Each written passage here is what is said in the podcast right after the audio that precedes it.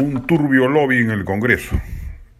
La aprobación del Congreso cae, según Datum, entre octubre y diciembre de 30 a 21 y 17%, y su desaprobación crece en el mismo lapso de 55 a 71 y 76%. Y ello, hay que subrayarlo, es causado por los actos del propio legislativo,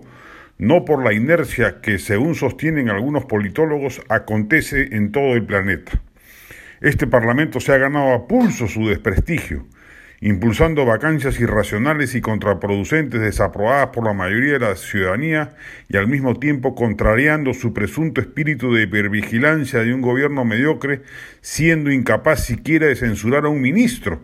para lo que se requieren 66 votos que supuestamente la oposición tiene de sobra a la par produciendo iniciativas regulatorias que se entrometen en la vida socioeconómica del país, favoreciendo evidentes lobbies y juegos de intereses encubiertos,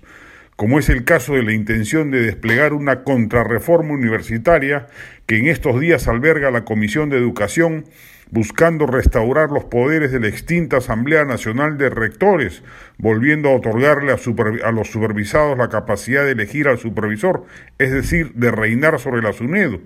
Y al mismo tiempo otra iniciativa que busca darle una segunda oportunidad a las universidades no licenciadas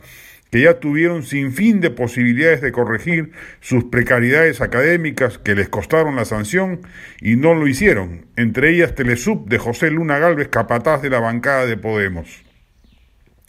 Una de las pocas reformas estructurales que se han hecho en los últimos lustros es justamente la universitaria y la creación de la SUNEDU y que el Congreso pretenda tirársela abajo es un despropósito mayúsculo. Felizmente se ha conformado un grupo multipartidario convocado por la congresista Flor Pablo en defensa de la reforma universitaria que está alerta a cualquier intento de desandarla.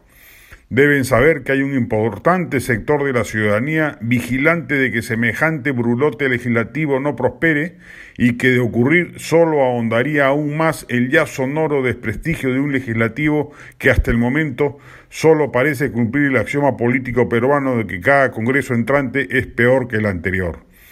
La defensa de la reforma universitaria es uno de esos actos políticos que enaltecería la labor del Parlamento y por ello hacemos votos para que triunfe la razón sobre las maniobras turbias de un sector parlamentario claramente subvencionado por el, poder económico de las universidades bambas.